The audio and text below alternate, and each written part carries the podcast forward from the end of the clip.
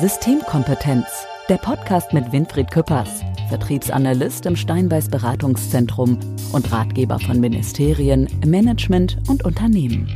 Weil 100 Prozent erst der Anfang sind. Ja, liebe Hörer, herzlich willkommen zu einer neuen Folge von Systemkompetenz, unser Podcast, weil 100 Prozent erst der Anfang sind. Mein Name ist Dirk aus dem Steinbeiß Podcast Team und natürlich sitzt mir gegenüber wieder der Winfried Küppers. Winfried, ohne dich geht's auch nicht, weil sonst würde einfach vieles fehlen in dieser Folge. Oh, Dirk. Ja, fangen wir mal direkt mit einem Kompliment Bist du gut zu mir. Ja, und wir haben ja auch heute ein Thema, wo ich dich unbedingt brauche. Nämlich, wir wollen über die drei ähm, Säulen der Gesellschaft sprechen, über Wissenschaft, Politik und Wirtschaft. Liebe Hörer, nicht wegschalten, weil es geht um eine sehr spannende Geschichte, nämlich um die Kommunikation zwischen diesen drei Säulen die manchmal nicht so einfach ist und wo du, lieber Winfried, dich tagtäglich sozusagen positiv rumschlagen musst. Ist das korrekt? Nach rumschlagen würde ich nicht sagen, aber natürlich ist mein tägliches Geschäft. Meinte ja positiv. Also. Ja, ja, ja. Aber im, im Grunde schön, ist das schon eine Herausforderung, könnte ich mir vorstellen. Wenn man, also ich stelle mir das in der Praxis vor, du sitzt da am Tisch, ich stelle mir da zehn Physiker vor, einer aus der Politik, einer aus der Wirtschaft und du bist derjenige, der denen klar machen muss, am Ende müssen alle vom Tisch losgehen und müssen wissen, worum es geht. Das ist immer besonders herausfordernd. Also wenn du mit Wissenschaftlern ähm, unter Politik arbeitest, also wirklich mit ähm, Grundlagenforschern, das ist immer was Besonderes, ähm, arbeitest, immer sehr, sehr herausfordernd. Wir brauchen sie, sonst können wir für viele Sachen keine Entscheidungen treffen, keine vernünftigen Entscheidungen treffen, sowohl in der Wirtschaft als auch in der Politik. Wir brauchen die Datenlage sozusagen. Das sind die, die alles ausgerechnet haben. Das sind die, die die Fakten geschaffen haben, die immer auch manchmal, das weiß ich aus meinem Mathematikunterricht, eine eine Abweichung, eine Wahrscheinlichkeit für eine Abweichung haben. Also niemand äh, setzt sich dahin und sagt, ich kann Ihnen das 100% garantieren, so wird das. Und das ist natürlich auch wahrscheinlich schwierig dann, dass am Ende dann wirklich alle, alle wissen, worum es geht und alle auch eine Entscheidung treffen müssen. Ne? Ja, also die Besonderheit ist tatsächlich in einer ganz kurzen Zeit zu erklären, was der andere braucht. Und ich glaube, die größte Schwierigkeit ist, dazu muss ich mich in die Augen des anderen hineinversetzen. Was braucht der eigentlich? Mhm. Und bei solchen Besprechungen, was mir immer auffällt, also ich sitze ja sehr oft drin, natürlich jetzt auch mit ähm, dem Gesundheitsthema, das wir letztes Jahr hatten, ähm, ähm, besonders intensiv. Und, und noch haben. Ja, ja. Und auch noch was. Wird uns noch begleiten eine Weile. Ja, da war das natürlich intensiv, gerade in der Anfangsphase. Mhm. Es war für alle neu. Mhm. Wir hatten gar keine Erfahrungswerte. Wir hatten ein paar Werte aus China, mehr nicht. Und man hat natürlich jeden Wissenschaftler zu Wort kommen lassen den es da gab, der da führend war, logischerweise. Du willst ja eine breite ähm, Basis haben. Und die Besonderheit ist aus Wissenschaftlersicht, du musst ähm, die Töne treffen, die dein Gegenüber braucht. Du musst es so verständlich machen, dass er es auch versteht und es auch umsetzen kann am Ende. Ähm, du musst aber trotzdem natürlich noch genau bleiben wissenschaftlich. Du kannst als Wissenschaftler nicht die Hälfte weglassen das erträgt kein Wissenschaftler. Also du willst immer das gesamte Komplexität darstellen. Mhm. Der andere wird aber eine leichte, schnelle Entscheidung haben, eine das leichte dann, Lösung. Das ist dann die Vorlesung, wo die anderen dann im Handy äh, rumknattern, äh, weil sie schon nichts mehr verstehen. Ja, das ist so. Stelle ich mir so vor. Ja, ja, ja, das ist so. Aber also du hast nicht ins Handy geguckt währenddessen. Du musst immer aufpassen. Ja, das war ja viel mit Video dann auch. Das hat dann keiner gesehen. ähm, nein, also mein Job ist es ja dann auch so ein bisschen die Fragen zu stellen, zu moderieren, auch im Vorfeld die Vorgespräche zu führen, mhm. um dann gleich mal auf den Punkt zu kommen und dann auch zu verhindern, dass es dann Auswüchse gibt in irgendwelche Richtungen. Hast du vielleicht mal, wie ich dich kenne, hast du es, ein Beispiel, ähm, also mal aus der Praxis heraus, wo es um was ganz Konkretes ging, äh, wo du mit, mit äh, solchen Situationen konfrontiert warst und mal so ein bisschen beschreiben kannst, was da in den Köpfen der Menschen vorging und wie sich das chronologisch entwickelt hat, dieses Treffen? Da gibt's verschiedenste, aber eine sehr lustige ist, ähm, es ging um, um Antriebe, alternative Antriebe in der Grundlagenforschung. Bedeutet, rund zehn Jahre bevor es überhaupt in Entwicklung kommt, wird ja schon geforscht. Und ähm, dann haben Wissenschaftler gesagt, ja, wir haben was ganz Tolles, eine ganz neue Sache, viel kleiner zu verbauen, viel mehr Leistungsmöglichkeit. So, chemische Stoffe, die da drin sind und die können das. Also neue Antriebe sozusagen fürs Auto genau. oder für E-Mobilität, e ähm, 15.0 sozusagen. Mhm sind wir hingegangen, ich wurde eingeladen, ähm, Unternehmensleitung war dabei, alle Fachbereiche waren dabei, etliche Wissenschaftler waren dabei, die es präsentiert haben, mehrere Chemiker und Physiker und die haben jetzt ihre neuen Errungenschaften erklärt. Ähm, die haben kurz erklärt, was wirklich wichtig ist. Ja, wenig Platz, viel, viel, viel mehr Leistung und Reichweite fürs Auto und für den Lastwagen. Fanden wir alle ganz toll. Dann haben sie es wissenschaftlich erklärt. Es hat so 20, 25 Minuten gedauert. Oh, das finde ich aber wenig für sowas. Ja, dann haben wir es unterbrochen. ja, es ging nicht mehr. Es war nicht mehr zu ertragen. Dann haben wir es unterbrochen. Ähm, alle waren, also du hast schon in den Augen gesehen nach den ersten 30 Sekunden, der Pitch ist immer vorgegeben, mhm. ähm, hatten alle Dollarzeichen in den Augen und konnten es nicht glauben und sagten, jawohl, wir haben es geschafft. Was ja auch okay ist, ne? Es ist Fortschritt, es ist Innovation. Ja, da wird man immer ein bisschen misstrauisch, ähm, weil dann hat man von den Praktikerseiten eine einzige Frage gestellt erstmal. Ähm, wenn wir eines gelernt haben im Bereich alternative Antriebe, sind, es gibt drei neuralgische Punkte. Und einer ist das Thema Unfallszenario. Ein anderer ist zum Beispiel das Thema Entsorgung, ja. Mhm. Ähm, und das dritte ist das Thema Gewinnung. Mhm. Ja, wo hole ich jetzt die Sachen wo kommen her? die Rohstoffe her? Mhm. mhm. genau. Und wie entsorge ich sie nachher wieder? Was passiert, wenn ich einen Unfall habe auf der Autobahn? Mhm. Und dann sagt man, okay, was passiert beim Unfall? Ja, nicht viel, es ist in der Box drin, da kann nichts passieren, super toll. Und wenn mir jemand sagt, da ist was in der Box drin, ist immer gefährlich. Ja, also da, da habe ich immer so das Gefühl, hm, was haben wir nachgelegt, was passiert denn, wenn man jetzt gegen eine Mauer fährt, LKW hinten rein, das Ding platzt auf. Nicht viel. Ja, das ich habe es gerade im Kopf durchgespielt. Ich hab's, ich hab ja, wir nehmen die Menschen immer vorher raus, logischerweise. Ja. Hier geht es nur um die Technik. Das ja. ist auch wieder so etwas, da darfst du dann jetzt nicht die Presse am Tisch haben, die sagen, wie martialisch ist das. Ja. Das ist wirklich Dummy-Test, den man ja. machen muss. Ähm, und dann sagt man, ja, okay, jetzt ähm, ähm, das Einzige, was man sagen muss, ist, die Feuerwehr darf nicht löschen. Wenn du eins nicht schaffen kannst, ist, du kannst nicht weltweit allen Feuerwehrleuten sagen, nimm kein Wasser in die Hand. Wenn was nicht funktioniert, ist es das, ja. schwierig, ja. Ja gut, dann nehmen wir mal an, es regnet. Was passiert dann? Es kommt Wasser jetzt drauf. Nee, es darf kein Wasser drauf. Es lässt sich nicht verhindern, man platzt das Ding mhm. auf. Dann haben die Chemiker zu dritt Köpfe zusammengesteckt, zwei ganz führende und andere damit gerechnet und dann haben sie rumgerechnet. Und so 10, 15 Minuten haben sie gesagt, hm, und wenn ich eines weiß, wenn Wissenschaftler aufhören, wissenschaftlich zu reden, wird's gefährlich. Hm, dann haben sie es ein bisschen versucht, ganz einfach für uns, dann macht's bumm. Da meinte ich, für uns Laien, die jetzt nicht wissenschaftlich so geschult seid wie ihr, wie viel bumm. Dann hat eine verstanden, was ich meine, und hat es ganz offen gesagt. Das Auto ist weg und unten drunter ein großes Loch. Da waren die Dollarzeichen verschwunden, ihr wisst alle Bescheid. Alle waren sehr froh, dass wir uns zwei Stunden weitere Erläuterungen gespart haben. Und wir haben gesagt, forsch mal weiter, weil. Bis dieses Problem aus dem Weg geschafft ist. Ja. Und das war einfach sehr, sehr ähm, lustig zu sehen, wie ein wissenschaftlicher Wissenschaftler irgendwann kippt und rausgeht aus dieser wissenschaftlichen Betrachtung und ganz ehrlich die Lösung sagt. Mhm. Wir haben uns mal über dieses Thema unterhalten außerhalb des Podcasts und du hast für mich mal so ein Ziel definiert, wenn solche Treffen sind. Da hast du gesagt, man muss im Grunde zwischen diesen drei Komponenten eine Win-Win-Win-Situation entstehen mhm. lassen. Wenn wir mal bei diesem Beispiel bleiben, würden natürlich die Forscher sich jetzt nicht als Win-Situation beschreiben. Dennoch haben sie ja die Chance, eben, dass das alles nicht passiert in der Wirklichkeit, sondern dass sie sagen, okay, da können wir jetzt weiter dran arbeiten, dran arbeiten bis wir es perfektioniert haben. Das heißt, darum geht's dir immer sozusagen oder euch auch immer, diese Win-Win-Win-Situation entstehen zu lassen. Ja, und dazu musst du verstehen, was der andere möchte. Hm. In der Forschung ist ein Ergebnis ein Ergebnis. Das heißt, wenn du herausfindest, dass etwas nicht funktioniert, hast du ein erfolgreiches Ergebnis. Mhm. Ähm, das ist in Wirtschaftsunternehmen nicht so wirklich gern gesehen. Also wenn ich einem Manager sage, passen Sie auf, wir haben rausgefunden, Ihr Produkt funktioniert nicht, freut er sich weniger als der Wissenschaftler, der es rausgefunden hat, ich habe ein Ergebnis. Ähm, in der Politik ähnlich. Ja? Das heißt, man hat ganz andere Zielsetzungen. In der Politik geht es nicht darum, ähm, für irgendjemanden was Gutes zu tun nur sondern geht es um Wahlen zu gewinnen. Man will auch was bewegen, man will was erreichen, man will das ganze Land oder das Bundesland, je nachdem, wo man ist, oder die Kommune als Bürgermeister in eine Richtung voranbringen. Man hat eine Vision. Im mhm. besten Fall, davon mhm. gehe ich immer aus bei einem Politiker, der sein Leben in der Politik verschreibt. Ähm, und die will man erreichen. Das Unternehmen hat eine andere. Und das muss man respektieren. Man darf es auch nicht gut oder schlecht heißen. Es ist immer in Ordnung. Mhm. Wir brauchen diese drei Komponenten in der Gesellschaft. Wir brauchen Wissenschaftler, die ganz neutral forschen.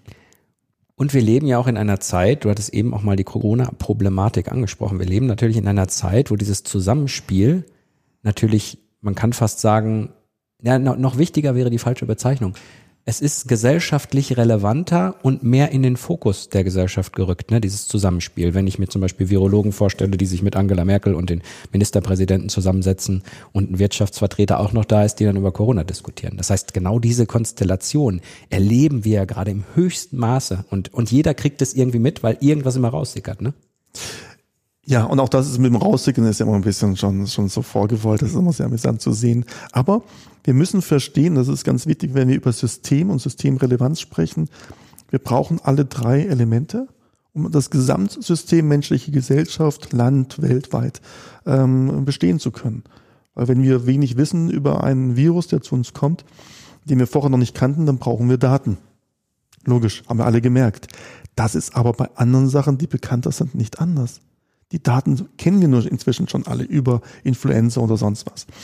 Auch über andere Sachen brauchen wir Daten. Wenn es um ähm, autonomes Fahren geht, wenn es um Elektromobilität geht, da brauchen wir Datenmengen. Wie lange braucht es, um ein flächendeckendes deckendes Netz in Deutschland hinzubekommen, um E-Mobilität zu ermöglichen? Mhm. Wo sind die Forschungen im Moment? Wie weit können wir ähm, mit Reichweite spielen in den nächsten drei, vier Jahren? Macht ja keinen Sinn, wenn wir alle 500 Meter jetzt ein Zapfsäule machen, ja. wenn wir nachher eine größere Reichweite schaffen. Also all solche Sachen muss man in der Komplexität sehen.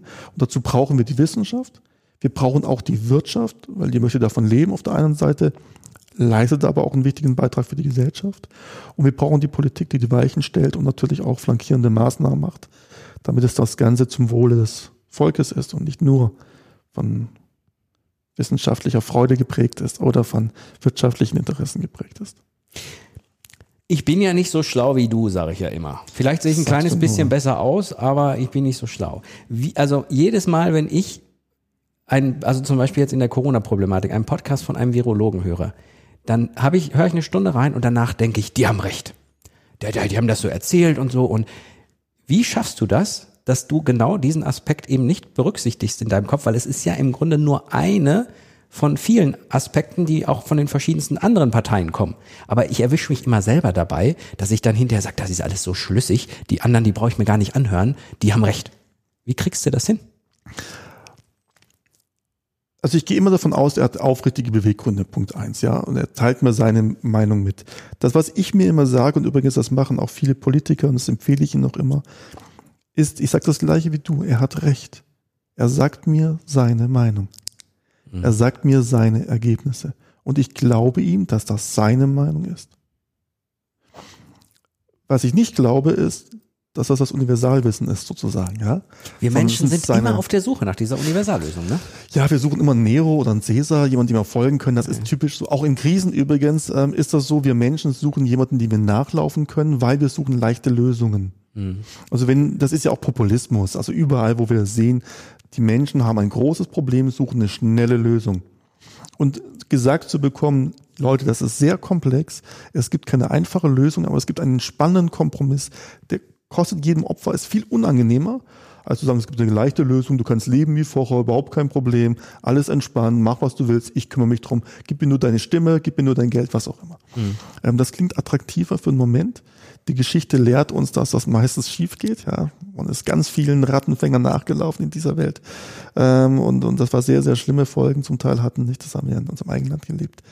Aber ähm, wenn wir einfach nur dastehen und sagen, das ist seine Meinung, ich bin, hab, bilde mir meine eigene Meinung und ich höre mir verschiedene Wissenschaftler an, dann ist es trotzdem so, dass sich der Politiker die Entscheidung treffen muss. Und der muss auch sagen, ich habe ein politisches Ziel, eine politische Aufgabe.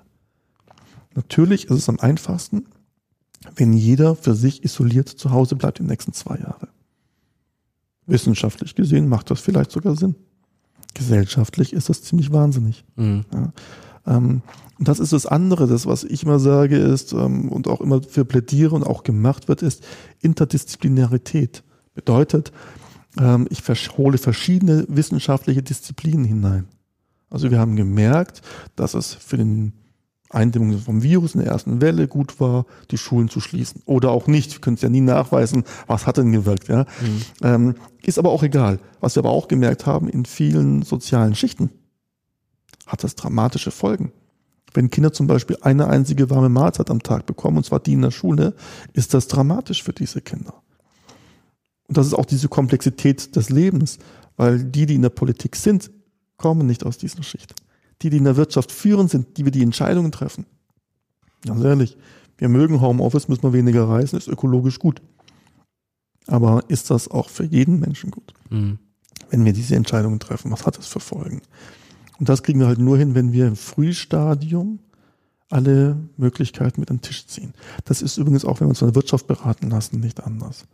Ja, da gibt es der eine, der sagt, hey, alles aufs Thema Natur und schützt die Natur und das finde ich wirklich schön, Natur zu schützen. Dann holen wir den Wirtschaftsverband rein und sagt, nee, nee, wir müssen ganz viel, sonst sind wir nicht mehr wettbewerbsfähig. Ja, was ist jetzt richtig? Gibt es das Richtige überhaupt? Da sind wir schon im philosophischen Bereich. Mhm. Da braucht man nicht hingehen, aber das ist tatsächlich die Komplexität des Lebens. Wobei das am spannendsten ist. Und darauf möchte ich gerne eingehen. Normalerweise bist du ja hier unser, für unsere Kategorie zwischen den Welten zuständig und ich möchte diese Folge mal nutzen, um selber da aktiv zu werden. Oh, Natürlich mit, mit deiner Erlaubnis. Also, da bin ich ja gespannt. Hier äh, eine meiner Lieblingsrubriken in unserem Podcast. Systemkompetenz zwischen den Welten. Politik, Wirtschaft, Wissenschaft. Lieber Winfried, ich habe äh, zuletzt, und ich finde es thematisch sehr, sehr passend, ähm, das Hörbuch ähm, von Stephen Hawking äh, gelesen, beziehungsweise gehört. Kurze Antworten auf große Fragen heißt das. Ich glaube, du hast es äh, tatsächlich nicht, nicht, nicht gehört, nicht gelesen. Kann ich dir nur sehr empfehlen. Warum bringe ich dieses Buch jetzt hier an dieser Stelle in die Podcast-Folge? Stephen Hawking kennt jeder. Brillanter Wissenschaftler, im Rollstuhl gesessen, hatte eine schlimme Krankheit, brauchte äh, einen Computer im Grunde, um zu sprechen. Ähm, hat sich für sein Leben mit der wir nennen es jetzt mal Behinderung vorgenommen, die Gesellschaft über schwierige wissenschaftliche Dinge, Erkenntnisse, Forschung aufzuklären, so dass man es auch versteht. Es gab mal einen Kinofilm über ihn, wo er selber, der, er hat sehr amüsant gesagt, der Schauspieler ist zu ihm gegangen und hat gesagt, wie fandest du den Film? Und er hat zu dem Schauspieler gesagt, der ihn gespielt hat, ein bisschen mehr Physik wäre schön gewesen, aber wäre okay gewesen, weil es halt sehr viel um sein Leben ging, wie er mit der Krankheit umgehen soll. Und äh, zurück zum Text. Wir haben hier dieses Hörbuch ähm, kurze Antworten auf große Fragen. Ich möchte mal ganz kurz die Beschreibung vorlesen und dann möchte ich gerne deine Meinung mal dazu wissen. Stephen Hawkings Vermächtnis, brillanter Physiker, revolutionärer Kosmologe, unerschütterlicher Optimist. Stephen Hawking beantwortet in seinem letzten Werk die drängendsten Fragen unserer Zeit und nimmt uns mit auf eine persönliche Reise durch das Universum seiner Weltanschauung. Seine Gedanken zu Ursprung und Zukunft der Menschheit sind zugleich eine Mahnung, unseren Heimatplaneten besser vor den Gefahren unserer Gegenwart zu schützen. Worauf will ich hinaus? Stephen Hawking versucht im Grunde Wissenschaft und Gesellschaft zusammenzubringen. Jetzt haben wir hier über Politik und Wirtschaft gesprochen. Wirst du mir zustimmen, ist im, im Grunde Komponenten der Gesellschaft. Und er macht es in einer eindrucksweisen oder einer, einer eindrucksvollen Art und Weise, weil er komplexe Dinge schon minimiert. Also er muss es ja machen, weil sonst könnte man es nicht verstehen. Jetzt ist das ein, ein für mich war das herausragend. Also ich nenne dir mal ein Beispiel. Ähm, er sagt zum Beispiel, äh, warum gibt es noch keine anderen Lebensformen auf anderen Planeten, die uns besucht haben? Äh, in ganz kurz beschrieben. Ähm, die DNA ist irgendwann mal aus verschiedenen Stoffen, Molekülatome auf der, auf der Erde entstanden. Das wäre rein, wäre schon ein ziemlich großer Zufall gewesen, dass das passiert ist, dass diese Doppelhelix, also die DNA entstanden ist.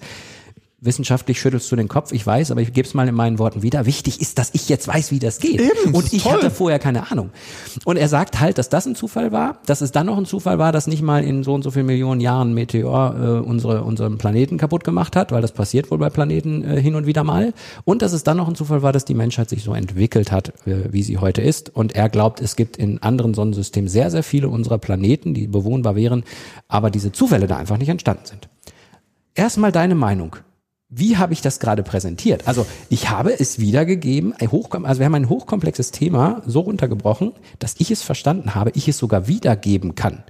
Und das ist jetzt mal metaphorisch gesprochen, ist das ja etwas, was ja wünschenswert für deine Win-Win-Win-Situation ist, dass genau das Genau. entsteht, oder? Ja, und du hast es sogar noch begeistert wiedergegeben. Das ist natürlich noch was Besonderes. Also wenn man dann von was Wissenschaftliches begeistert ist, hammerhart. Und ich habe so viele Sachen nicht verstanden und habe einfach gedacht, komm, das wird er gleich schon erklären. Er hat es nicht erklärt, aber es ist egal. Also er hat es dann irgendwann mal wiederholt und irgendwie passte das. Der hatte eine Gabe dafür. Er hat eine Sache für die Öffentlichkeit gemacht und du hast es nicht verstanden. Okay, nee, lassen wir davon. Lassen wir das. Das hast du gerade nicht laut gesagt. Das war der ordentlich. Den kriegst du irgendwann wieder. Ich, und Ich du weiß, ich wirst, und du wirst es nicht kommen sehen.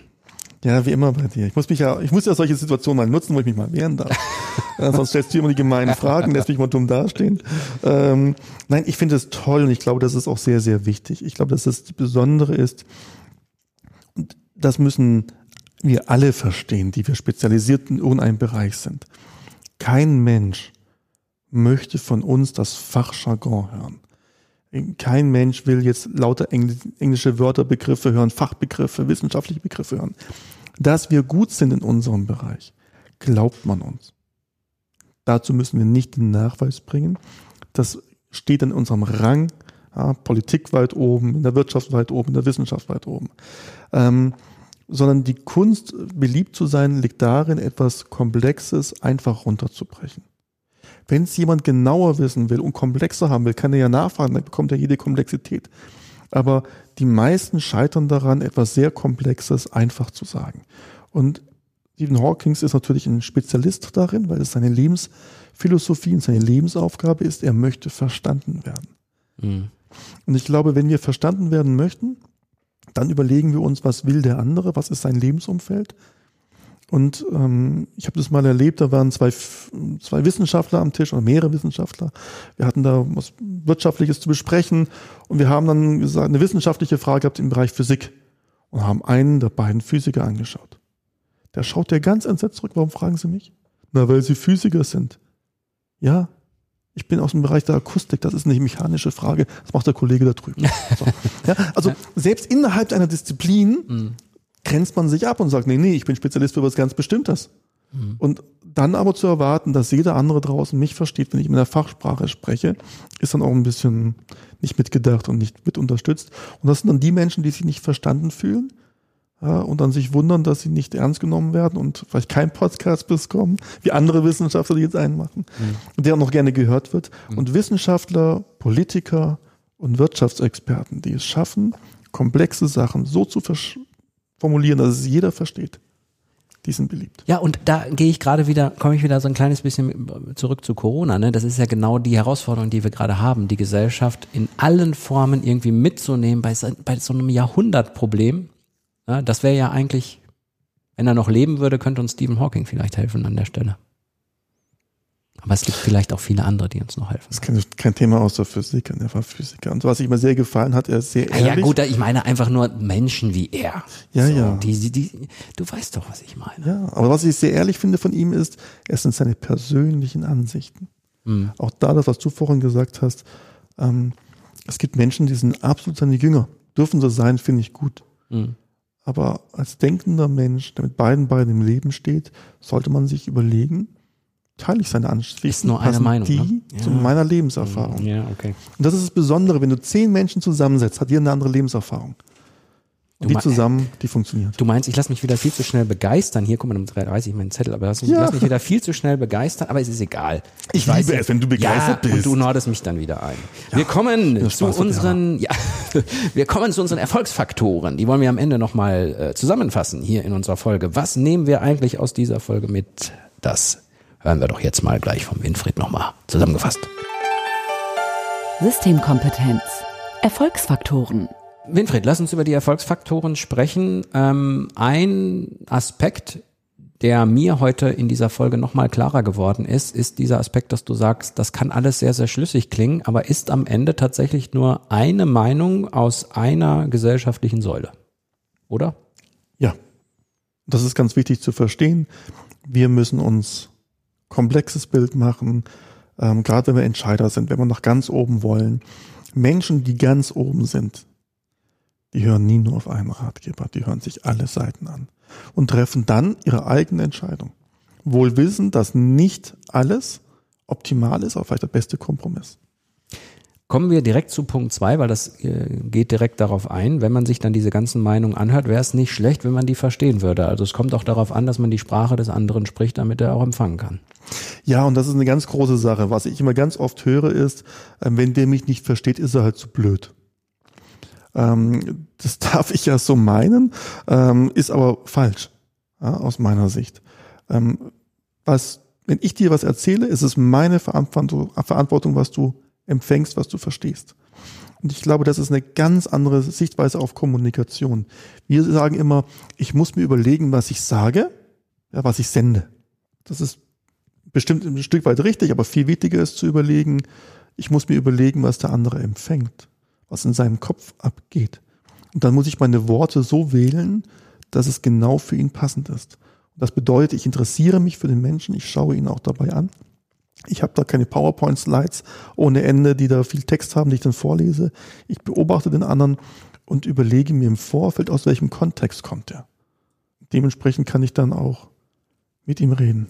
Und wenn man denjenigen dann länger kennt, weiß man natürlich auch, was er weiß und was er nicht weiß. Und dann kann sich die Ebene ja auch steigern. Ja.